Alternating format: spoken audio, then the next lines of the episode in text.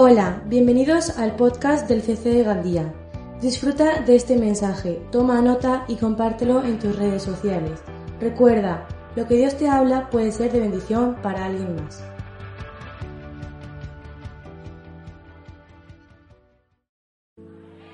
Mira, hay una historia, la conoces muy bien. Es una historia que a todos nos gusta y muchas veces, algunas veces se nos olvida. Y en el principio Dios creó a Adán y a Eva y los puso en el huerto del Edén. Y dijo Dios que era bueno. Y todos cumplía su propósito en ese ambiente. Y sería correcto decir que muchas personas en su búsqueda de la felicidad y de la vida han olvidado el propósito de la creación desde el punto de vista de Dios. Apocalipsis 4:11 nos dice que Dios creó todas las cosas para Él. Dice, Señor, tú eres digno de recibir la gloria, la honra y el poder porque tú creaste todas las cosas para tu voluntad. Luego Dios sonrió y dijo, haremos al hombre, y Dios forma al hombre y sopla aliento de vida, y se convirtió en un alma viviente, lo que somos ahora. Mira a tu alrededor, le dijo, todo lo que ves es tuyo. Mírame a mí también, que yo también lo soy. Yo te miraré y veré tu rostro, en tu rostro reflejado mi propia gloria. Esa es la razón de tu ser. Para eso fuiste creado, para que me adores y disfrutes de mi presencia y me glorifiques y yo sea tuyo para siempre. ¿Estás aquí? Luego Adán hizo una buena siesta española, entró en un sueño muy profundo y de su costilla formó a la mujer y, le, y la llamó ¿cómo la llamó? Eva. Y fueron creados con un propósito. Di conmigo, con un propósito. El resumen es que Adán y Eva eran exclusivos de Dios y no compartían con ningún otro ser de la creación. Ellos podían acercarse a Dios, a Dios y adorarlo y anticipar esa relación. ¿Por qué? Porque tenían comunión con ellos. En ninguna parte de la Biblia leemos que Dios bajara y abrazara un árbol, o que caminara de la mano con, con algún animal, o que hablara con algún animal. Solo Adán y Eva podían ofrecer a Dios la comunión que Dios deseaba, que Él quería. Y ese era su propósito. Nada más en la, en la creación compartía ese propósito. ¿Estás aquí? ¿Te has preguntado esa mañana con ese sol tan bonito en ese paisaje? Bueno, no tenemos, tenemos algunas pinceladas de lo que fue el Génesis, ¿no? Pero podemos imaginarlo. ¿De qué hablarían Dios y Adán? O y, y Adán y Eva. No sé, habían inventado los, los deportes todavía. Dios se apartó por un momento y mientras Él estuvo ausente, el diablo vino a la mente de Adán y de Eva y sembró una semilla venenosa. Di conmigo, una semilla venenosa. Ellos se rebelaron contra Dios y contra su propósito. ¿Y sabes qué pasó? Dios supo que algo andaba mal, que algo se había cortado. Porque sabes una cosa, Dios sabe todas las cosas. Algo pasó en ese momento, en ese, en ese encuentro o, o cuando pasó eso. Algo pasó, algo se le arrebató a la humanidad. Cuando Adán y Eva se rebelaron contra Dios y se rebelaron contra ese propósito, algunos teólogos lo llaman la depravación o la caída del hombre. ¿Y cuál es la consecuencia de esa, de esa caída? Eh, chicos, os podéis sentar si queréis. Vale, gracias. Un aplauso para el Ministerio de Adoración.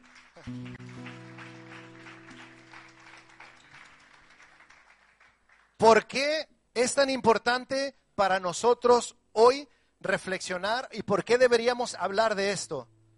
Adán y Eva perdieron su propósito, olvidaron quiénes eran, no sabían dónde estaban, no comprendían de dónde venían ni para qué estaban ahí. Olvidaron su propósito y su existencia. ¿Conoces tu propósito?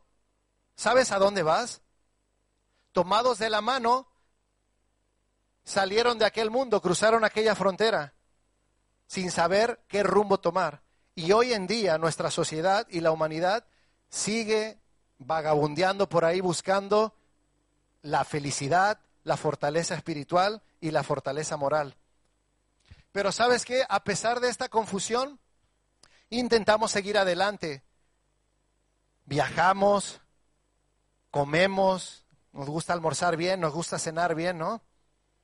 Jugamos al fútbol, pero al final todas estas cosas que son pasajeras y no satisfacen nuestra vida. El alma humana es un rebelde que está dentro de nosotros y ha logrado con éxito sabotear esa búsqueda de identidad moral y espiritual.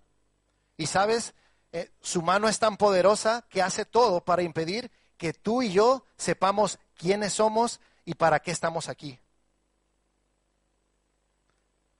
Y cuando somos desafiados a ir a por más, ella nos ofrece tantas cosas que muchas veces caemos en ella para no buscar ese propósito. Y lamentablemente, ¿sabes qué?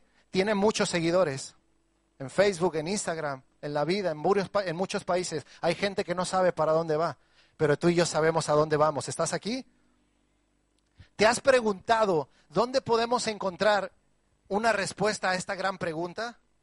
¿Quién, Pedro Sánchez, Rajoy, quién tiene la autoridad en, este lugar para llevarnos a comprender por qué estamos aquí? Mira, la Biblia es la autoridad por la cual estamos aquí. Vamos a explicarlo y la Biblia nos va a dar luz a través de eso. ¿Estás aquí? El hombre, di conmigo, el propósito recuperado el propósito, dile al que tienes al lado, el propósito recuperado. Este propósito, este propósito definido bíblicamente es que tú y yo adoremos a Dios y disfrutemos con Él para siempre.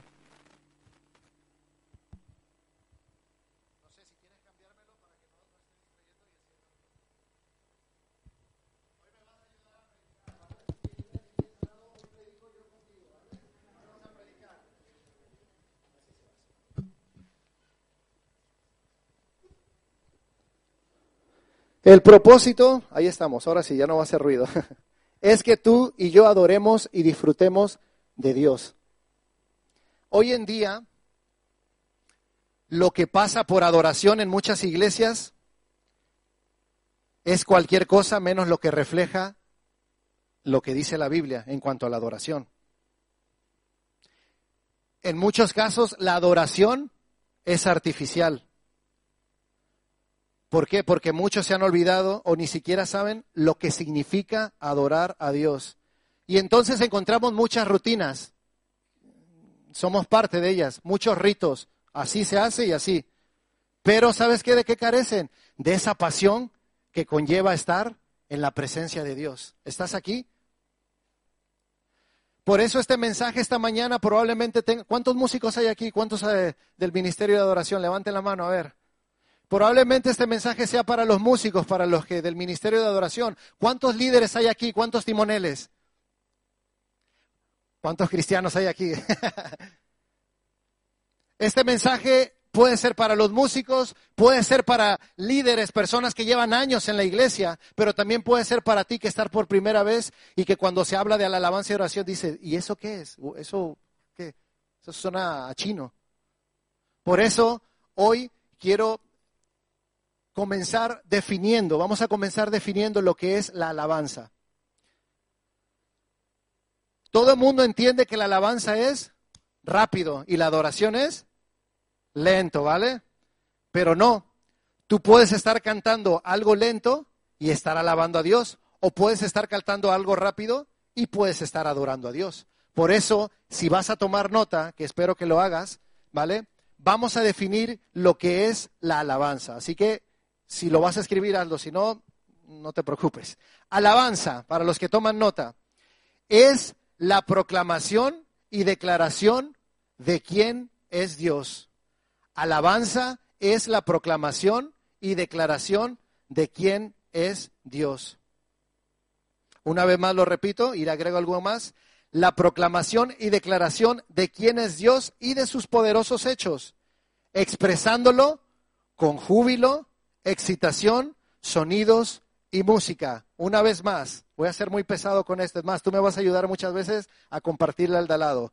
La proclamación y declaración de quién es Dios y de sus poderosos hechos, expresándolo con júbilo, excitación, sonidos y música. Decimos toda la definición de alabanza, ¿me acompañan? La alabanza es la proclamación y declaración de quién es Dios. Di conmigo, de quién es Dios y de sus poderosos hechos. Ahora, ¿cómo se expresa eso? ¿Con tristeza, así con cara de... ¿Con qué se expresa? Con júbilo, con gozo. ¿Lo tenéis todos? Muy bien. Entonces, definimos esto para decir lo que es alabanza. Alabanza es una declaración, una proclamación. ¿Cómo haces una declaración? ¿Cómo haces una proclamación? Cuando le, pediste a una chica que saliera contigo o le pediste que se casara o tú dijiste sí, acepto, ¿qué dijiste sí, acepto? ¿Con qué haces una declaración? Con la boca, hermano, con la boca. No lo haces con los oídos, no dices yo proclamo a Cristo, ¿no? ¿Qué decimos? Dos cosas, simplemente, cuando alabamos a Dios. Lo que es y lo que ha hecho. ¿Cuáles son? Muy bien. ¿Y quién es Dios? Uy, eso es mogollón, ¿no? Dirían algunos. ¿Qué ha hecho Dios? ¿Qué ha hecho por ti? ¿Cuánto Dios ha hecho por ti? ¿Cuánto ha hecho por mí? O sea, la lista es increíble, ¿no? Sus poderosos hechos, creador de los cielos y la tierra. Y si empezamos por ahí, empezamos a profundizar, ta, ta, ta, no acabaríamos, ¿vale? Pero bueno, esto es lo que es la alabanza. Y no vamos a entrar de lleno a la alabanza, ¿vale? Lo siento por los que les gusta la alabanza y la celebración, ¿vale? Vamos a, definir más cosas, ¿vale? Ahora, ¿qué es adoración? Es un nombre, dice mi, tía se llama adoración. Adoración es totalmente diferente. Adoración significa postrarse, inclinarse en reverencia, en respeto y suplicar a alguien humildemente que haga algo. Una vez más, adoración significa postrarse en reverencia, inclinarse en respeto y suplicar humildemente a alguien que haga algo. Esa no es la definición definitiva, vamos a ir viendo más, más conceptos, pero vamos a profundizar en la adoración. ¿A cuántos les gusta adorar a Dios en su, en su, amén, a todos, ¿no? La idea es que veamos todas las palabras griegas y hebreas que describen esta, este concepto. Y escúchame, adoración tiene que ver con la postura del cuerpo, adoración, todas, no hay ninguna que no tenga que ver con la postura del cuerpo, no existe ninguna. Todas tienen que ver con la postura del cuerpo.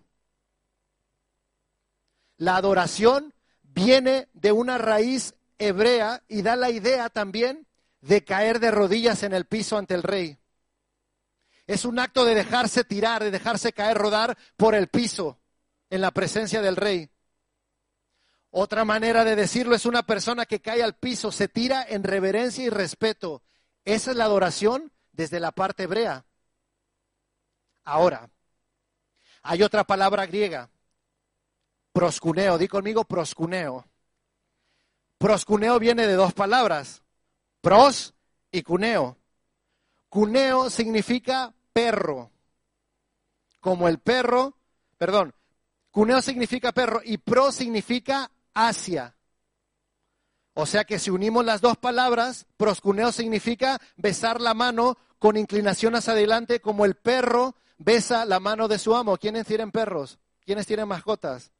Bueno, pues ya iréis entendiendo un poquito de eso. Adoración, proscuneo, tiene que ver con inclinarse hacia el frente, hacia su amo. Hace algunos mensajes escuchamos hablar de la mujer cananea, que Jesús de alguna manera, no sabemos, pero la ofendió y ella pidió un milagro para su hija. ¿Sabes qué hizo esta mujer a pesar de que, de, que la ofendieron? Dice que se postró a los pies de Jesús. Dice proscuneo, como un perro.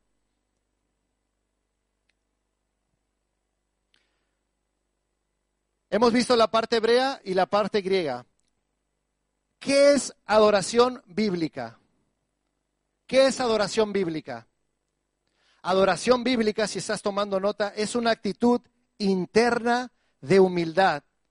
Di conmigo una actitud interna de humildad. Escúchame bien otra vez. Adoración es una actitud interna de humildad y mira lo que pasa. Respeto y reverencia a Dios que se demuestra con actos visibles en la postura de tu cuerpo. Lo repito una vez más. Adoración es una actitud interna de humildad, respeto y reverencia a Dios, demostrada con actos visibles en la postura del cuerpo. Y aquí viene lo bueno. Y se expresa, ¿cómo lo expresas? A través del servicio y del sacrificio. Muchos van a entender entonces ahora por qué, por qué sirven. Algunos servían y ya estaban cansados. Eso es adoración a Dios. ¿Y sabes cuál es lo tremendo? Expresado a través del servicio y del sacrificio con ningún pensamiento de recompensa. Dile al que tienes al lado, con ningún pensamiento de recompensa. Eso te ha dejado noqueado, ¿no? Así.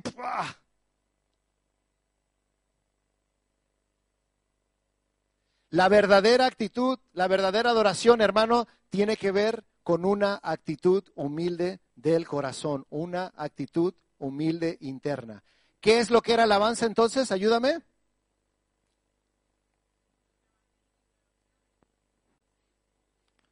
¿Con qué lo hacemos eso? ¿Con qué proclamas? ¿Y qué declaramos cuando alabamos? Y yo proclamaré tu grandeza y tu poder. Anunciaré con mi vida que tú eres el rey. Los cielos cuentan quién es Dios es y lo que ha hecho. ¿Tiene sentido? Entonces, la alabanza es la proclamación y declaración de quién es Dios y de sus poderosos hechos. Repítelo conmigo. La alabanza es la proclamación y declaración de quién es Dios y de sus poderosos hechos. Adoración, ¿qué es entonces? Una actitud interna de humildad, respeto y reverencia a Dios. ¿Cómo se demuestra eso, la adoración?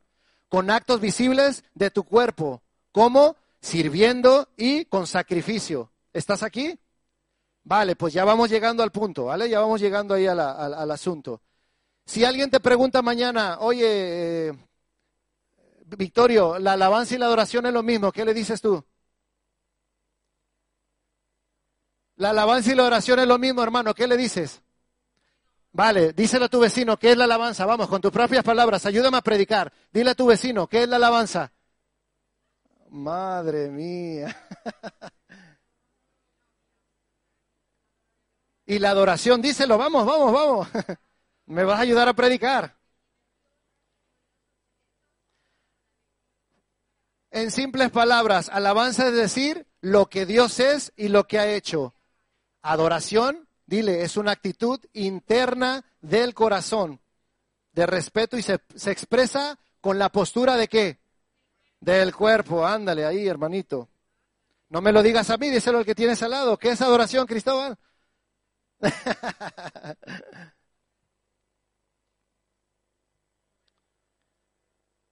¿Cuántos aquí antes de venir a Jesús o antes de conocer a Jesús, o bueno, si es tu primera vez también, ¿cuántos adoraban algo o adoraban a alguien?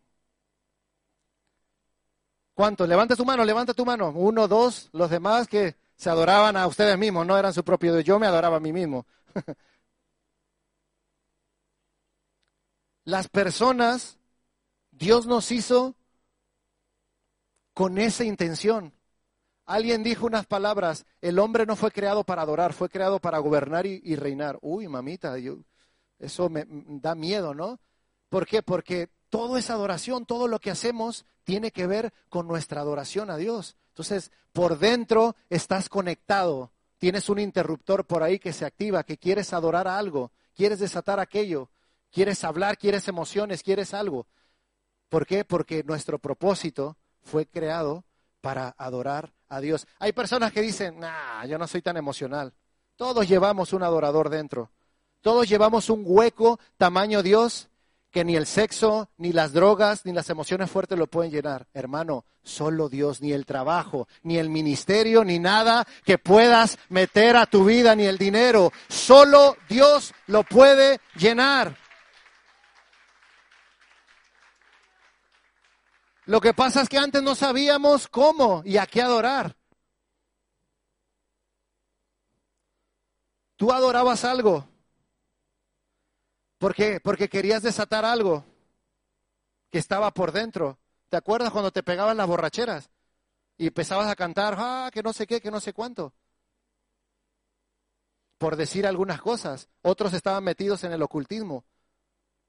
En México, bueno, ni se diga la Virgen de Guadalupe. En Colombia, bueno, aquí no, en Brasil no, no, no, no, paramos. En Argentina, todos aquí hacemos una, una lista de, de dioses que no, no terminaríamos. Pero ¿sabes qué? Qué bueno que nos encontramos con Jesús. Qué bueno adorar a nuestro Señor. ¿Estás aquí? ¿Cómo es la adoración? La adoración es como el amor. ¿Cuántos dolores de cabeza le hemos dado a Dios?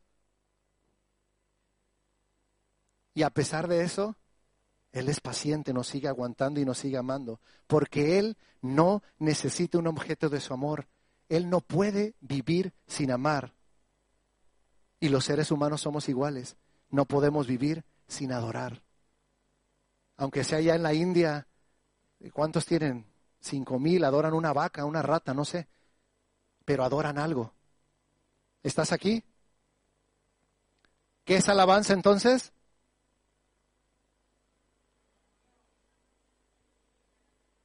¿Y qué es adoración? Una vez más, ¿qué es alabanza? Yo los quiero mucho, hermanos, en serio, los amo con todo mi corazón. Vamos, ¿qué es alabanza? ¿Y qué es adoración? Con actitud, vamos, hermano, con actitud. Gracias, Juan. ¿Cuáles son algunas posturas del cuerpo?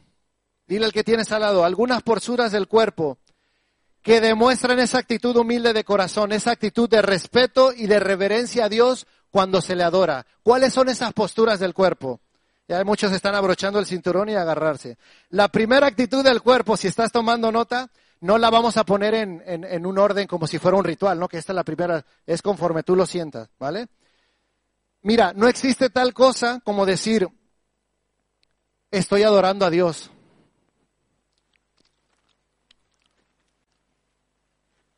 De brazos cruzados. No existe. Eso habla de qué? De un corazón orgulloso. Hay gente que no levanta las manos por vergüenza. Hay gente que dice, a mí nadie me va a decir que levante las manos. Y esa es una actitud orgullosa, diría Ana. Pero otros no tienen esa actitud. El orgullo se manifiesta en otras formas. No, quiero que me vean como una normal, como un loco.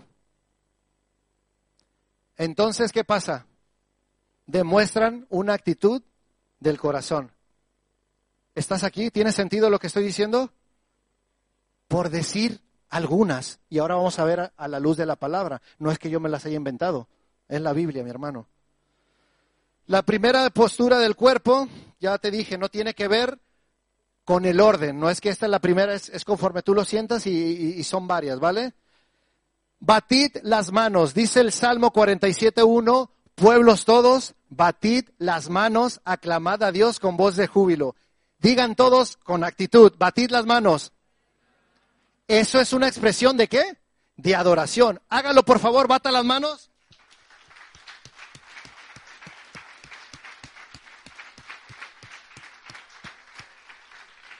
Eso es una actitud de adoración. Cuando vas a un concierto, ¿qué dicen los artistas? Gracias a mi público, los de atrás, los de adelante, los que estén adelante, gracias por sus aplausos. Eso alimenta qué? El ego del artista. Y yo no digo que no haya que reconocerles, ¿vale? Pero el Salmo 47 no dice aplaudida a Luis Miguel, que él merece la gloria, o a Alejandro Sanz, o sí. Dios es el creador del cielo y de la tierra. Y no es que él alimente su ego, sino que él se lo merece. Batid las manos, batid las manos.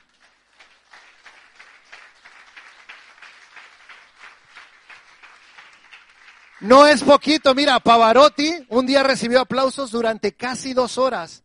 Pavarotti, con todo el legado que dejó, está bajo tierra con toda la pastuqui. Dios sigue sentado en su trono ¿Cómo no le vamos a dar aplausos a Él? Vamos, bate las manos. Clama a Dios con voz de júbilo. Vamos, vamos. ¡Uh! Vale. ¿Qué estamos haciendo?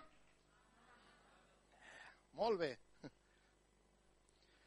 Otra postura del cuerpo es danzar. Segunda de Samuel 6, 14 al 23 dice, y David danzaba con toda su fuerza delante de Jehová. Y David, y estaba vestido David con un efod de lino. Otra postura es la danza. ¿Conoces a gente que nunca danza o que nunca, que nunca aplaude, que nunca dan gritos de júbilo? ¿Qué te están diciendo? ¿Qué, qué mensaje te están dando? La actitud de qué? Del corazón. ¿Qué es la adoración? Una actitud del corazón interna, una actitud interna del corazón. ¿Cómo va esa canción? Danzaría sin parar por lo que hiciste en mí. Danzaría siempre, Dios, por tu grana. No, pero aquí en la iglesia no. Pero cuando estamos allá en, en Falcata, en la fiesta, ahí sí, vale, hermanico. Tú los ves y dices, madre mía, el hermanico. Danzar, hermano, también es para Dios. Puedes hacerlo con libertad. A Él le gusta. Es una postura del cuerpo y es para Dios. ¿Estás aquí? Inclinar el rostro. Éxodo 4:31. Dice, y el pueblo creyó y oyendo que Jehová había visitado a los hijos de Israel y que había visto su aflicción, se inclinaron y adoraron. Di conmigo, inclinar el rostro. Di conmigo, inclinar el rostro. ¿Qué hicieron estas personas? Se inclinaron y adoraron. Inclinar el rostro es proclamar.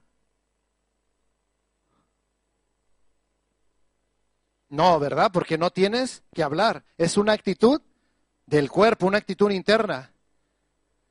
Los japoneses son, son, unos cracks. Ellos ya desde antes ya se habían anticipado a lo del virus, porque ahora no se puede dar la mano. Nosotros los latinos, para sentirnos ahí, ¿Qué tal? ¿Cómo está? Eh, los dan abrazo y los japoneses no. ¿Cómo saludan los japoneses? Me imagino que cuando vayamos a Japón y saludemos a la iglesia de Japón nos va a doler el cuello porque no estamos todo el rato ahí acostumbrados. ¿Qué es eso?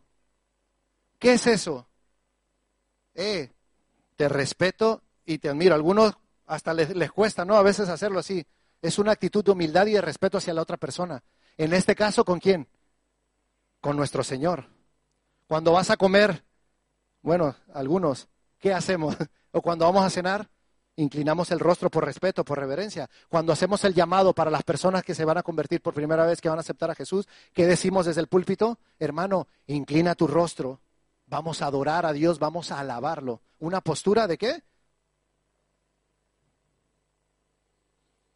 ¿Están aquí o ya se durmieron? Levantar las manos. Salmo 63, 4 dice, así te bendeciré en mi vida. Así te bendeciré en mi vida. En tu nombre alzaré mis manos. ¿Puedes levantar las manos?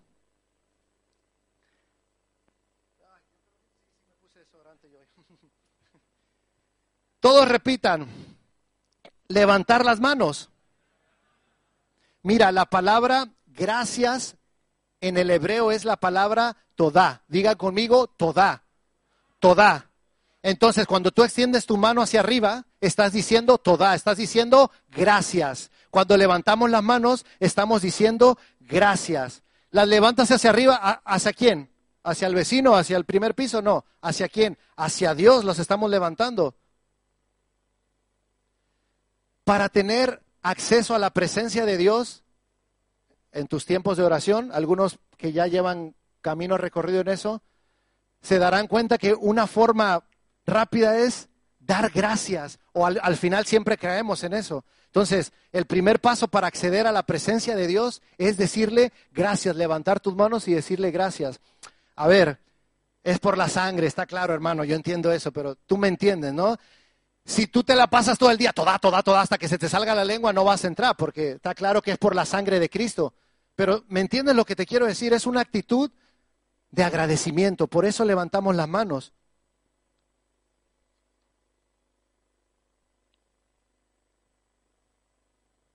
Hay algo que pasa en nosotros cuando damos gracias.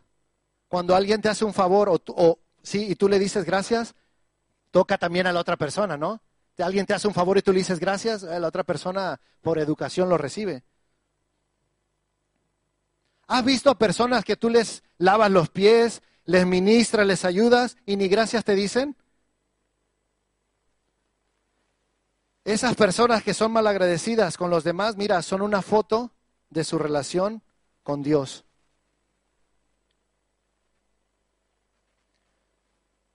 ¿Por qué levantan las manos? ¿Por qué levantamos las manos? Para darle gracias. Gracias, hermana. gracias. Dale gracias a Dios por algo. No lo vas a aplaudir. Dale gracias a Dios. Dale muchas gracias ahí en tu lugar. Señor, gracias por esta mañana, por poder estar reunidos aquí. Señor, hemos bendecido tu nombre y nos da gusto estar aquí para ti, Señor. Gracias porque no hay cámaras que nos están vigilando como en otros lugares, Señor. Tenemos la libertad de poder adorarte. Señor, gracias por mi esposa, gracias por mis hijos, Señor. Gracias por esta iglesia, por estas personas que están aquí, que vienen desde su casa, Señor. Invierten tiempo para escucharte. Señor, gracias por cada equipo que ministra, que viene a servir, que se levanta temprano y viene a ayudar a gente que te necesita. Señor, gracias. Yo levanto a ti mis manos, no porque alguien me obliga y me lo dice, Señor, porque te adoro, porque estoy agradecido contigo por tu misericordia, Señor, que es nueva cada mañana. Jesús, ¿cuántas veces te he fallado? Y me limpias, me perdonas, me das una oportunidad más. Padre, gracias, yo te amo, yo te alabo. Vamos, hermano, dale gracias. Dale gracias. ¿Qué te viene a la mente? No te pongas religioso. Dale gracias. Levanta tus manos. Y quizás puedes decir, no tengo trabajo, pero tienes vida. Es que el negocio va mal, pero no vives debajo de un puente. Mi matrimonio, tienes vida, has respirado, tienes con qué comer. Dale gracias ahí en tu lugar. Dale gracias. Gracias Jesús. Gracias, Padre. Tu presencia está aquí, Dios, gracias. Te bendecimos. Vamos, no te escucho, hermano, vamos, vamos, vamos, vamos. Dile gracias, Padre. Que se escuche tu voz, que se escuche tu voz. Oh, gracias, Señor.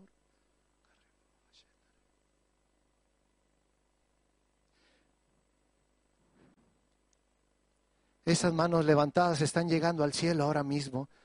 Es un perfume y una adoración para nuestro Dios. Sea agradecido ahí donde estás. Gracias, Señor. Gracias. Gracias, Padre.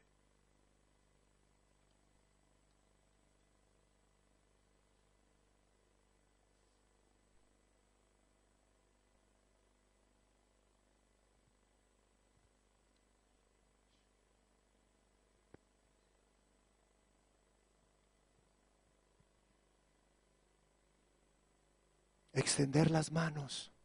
Sigue ahí adorando a Dios. Salmo 146, versículo 6 dice, extendí mis manos a ti, mi alma como la tierra sedienta. Extendí mis manos a ti. ¿Qué es esto, hermano? ¿Cuál es la diferencia entre levantar las manos y extender las manos? Esto es extender las manos. Y esto es levantar las manos. ¿Cómo le das un abrazo a esa persona que no has visto durante tanto tiempo? La diferencia en levantar las manos y extender las manos es que ahí le damos gracias y con esto le decimos, Señor, yo extiendo mis manos y abro mis manos para recibir todo lo que tengas de ti, de ti. Extiende tus manos y recibe, sigue recibiendo, extiende tus manos ahora y recibe de Dios esta mañana. Recibe ahí en tu lugar.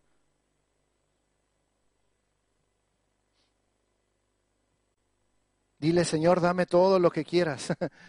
Lo recibo por fe, no lo merezco, Señor, pero lo recibo por fe, Padre. Lo recibo por fe en el nombre de Jesús. Te amo, Padre.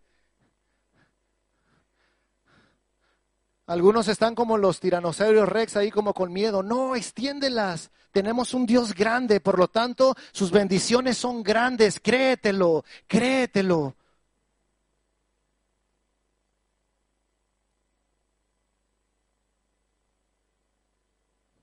Gracias, Señor. Número, bueno, ya no sé ni por qué número voy. Arrodillarse. Arrodillarse. Es una actitud muy distintiva. Arrodillarse es una actitud muy distintiva. ¿Has visto clientes distintivos en los hoteles? ¿Quieres ser distintivo para Dios? Arrodillarse es una actitud muy distintiva. Segunda de Crónicas 6, 13 al 15, mira lo que hizo Salomón. Porque Salomón había hecho un estrado de bronce, de cinco codos de largo. Él no se iba a arrodillar ante cualquier cosa, en cualquier cosa. De cinco codos de ancho y de altura de tres codos. Y lo había puesto en medio del atrio. Y se puso sobre él, se arrodilló delante de toda la congregación y extendió sus manos al cielo. Dos posiciones de adoración. Extendió sus manos y se arrodilló. ¿Qué hizo? El apóstol Pablo en Efesios 3, 14 al 21 dice, por esta causa doblo mis rodillas ante el Padre de nuestro Señor Jesucristo, de quien toma nombre toda familia en los cielos y en la tierra. Juan, doblar las rodillas significa un acto total de sumisión a Dios. Si me pueden ayudar con los que le pedí, Juan, por favor. Reconocer que Dios es el creador y Señor. Eso haces tú cuando te arrodillas. Por eso no nos podemos arrodillar ante nadie más. Por eso no nos podemos arrodillar ante nadie más. Todavía no apaguen las luces. Solo si podéis poner eh, el audio, por favor. ¿Estás aquí? Mira, muchos cristianos, líderes, lo que le quieras llamar, son tan importantes, son más importantes que Dios. No, déjenme terminar. Muchos cristianos se creen más importantes que Dios y por eso no se arrodillan. Y eso muestra la actitud del corazón. Pero cuando tú lo haces, le estás diciendo algo a Dios. Tú eres mi Señor, tú eres mi Dios. ¿Estás aquí?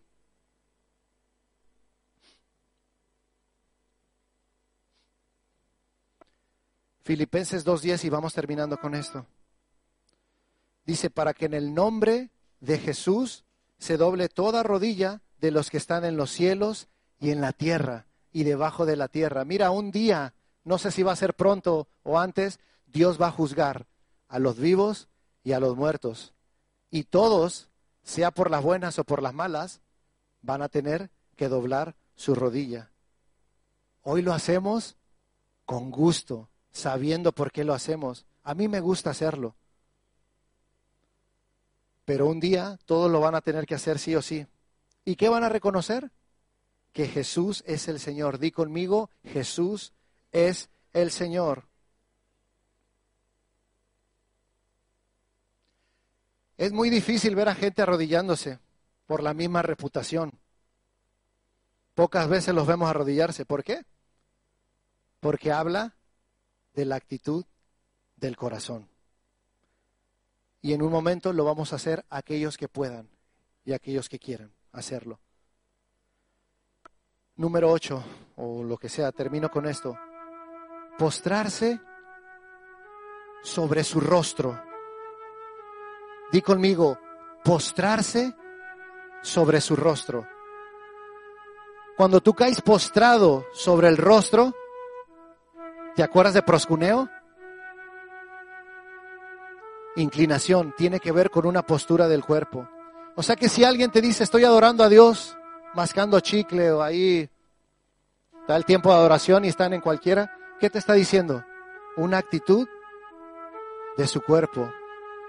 Tu cuerpo habla de adorar, hermano. Caer postrado sobre el rostro de Dios es reconocer también nuestra total dependencia de Dios. Cuando te postras sobre tu rostro, estás diciendo, mira, ¿has visto una persona en la calle? La otra vez yo en mi trabajo vi a una, ¿la ves? Y si te compadeces o algo, por lo menos te fijas si está viva, la mueves. Y a lo mejor pues está drogado, está... ¿Qué defensa tiene una persona cuando está en el piso? Cualquiera puede pisotearla, la puede matar, le puede hacer lo que quiera. Escupir no tiene ninguna defensa. Con esa postura del cuerpo le decimos a Dios, Padre, dependo totalmente de ti. Si tú no me cuidas, si tú no me proteges, me van a dar caña, soy vulnerable.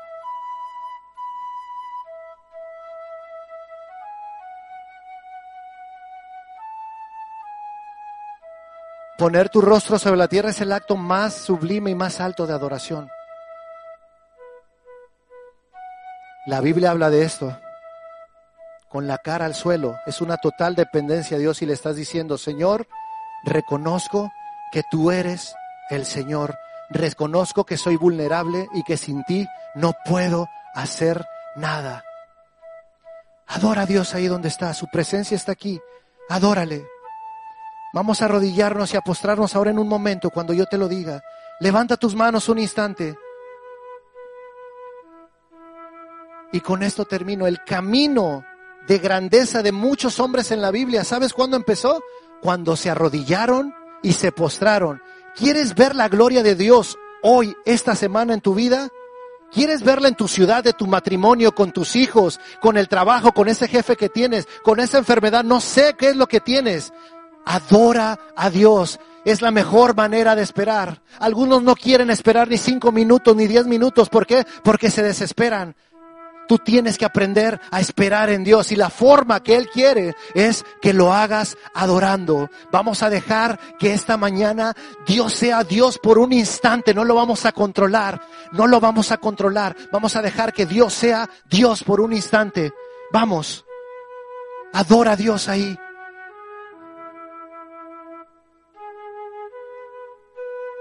Si la silla te lo permite, toma tu lugar, toma tu silla y ahora sí puedes arrodillarte. Busca una silla si puedes. Bájeme las luces, por favor, de aquí enfrente. Levanta tus manos, hay libertad.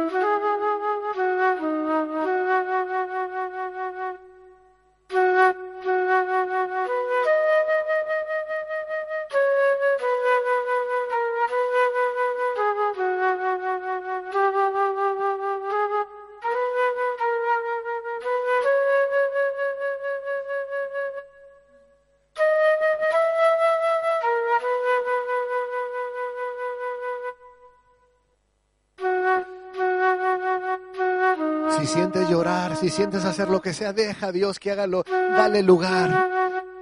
No te contengas, llora si tienes que llorar, arrodíllate. Haz lo que tengas que hacer, pero deja que Dios sea Dios en esta mañana.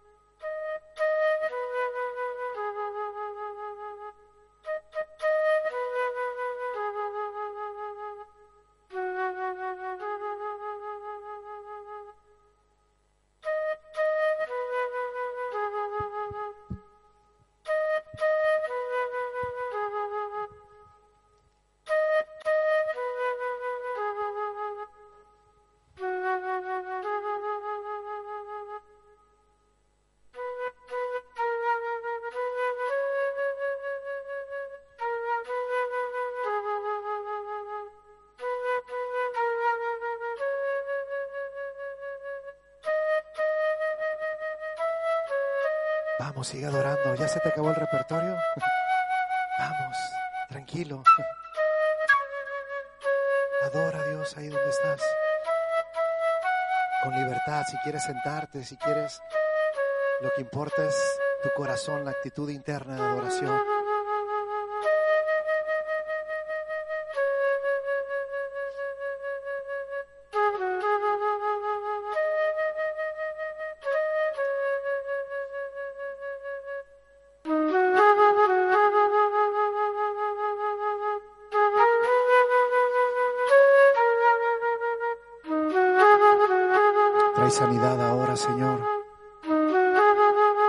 Quita todo velo, Señor, esta, esta mañana, Señor, y habla a cada corazón, Padre, ahora en el nombre de Jesús.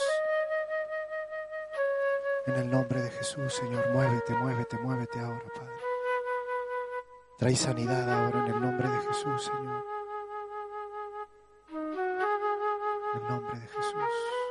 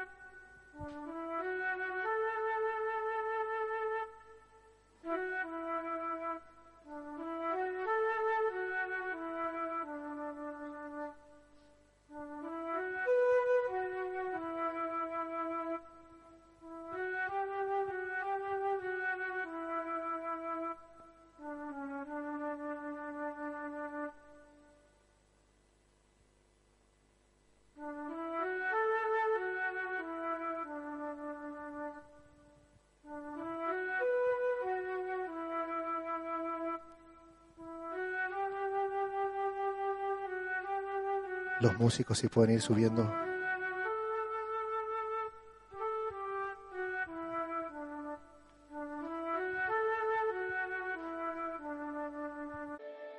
Esperamos que este mensaje haya sido de bendición para tu vida.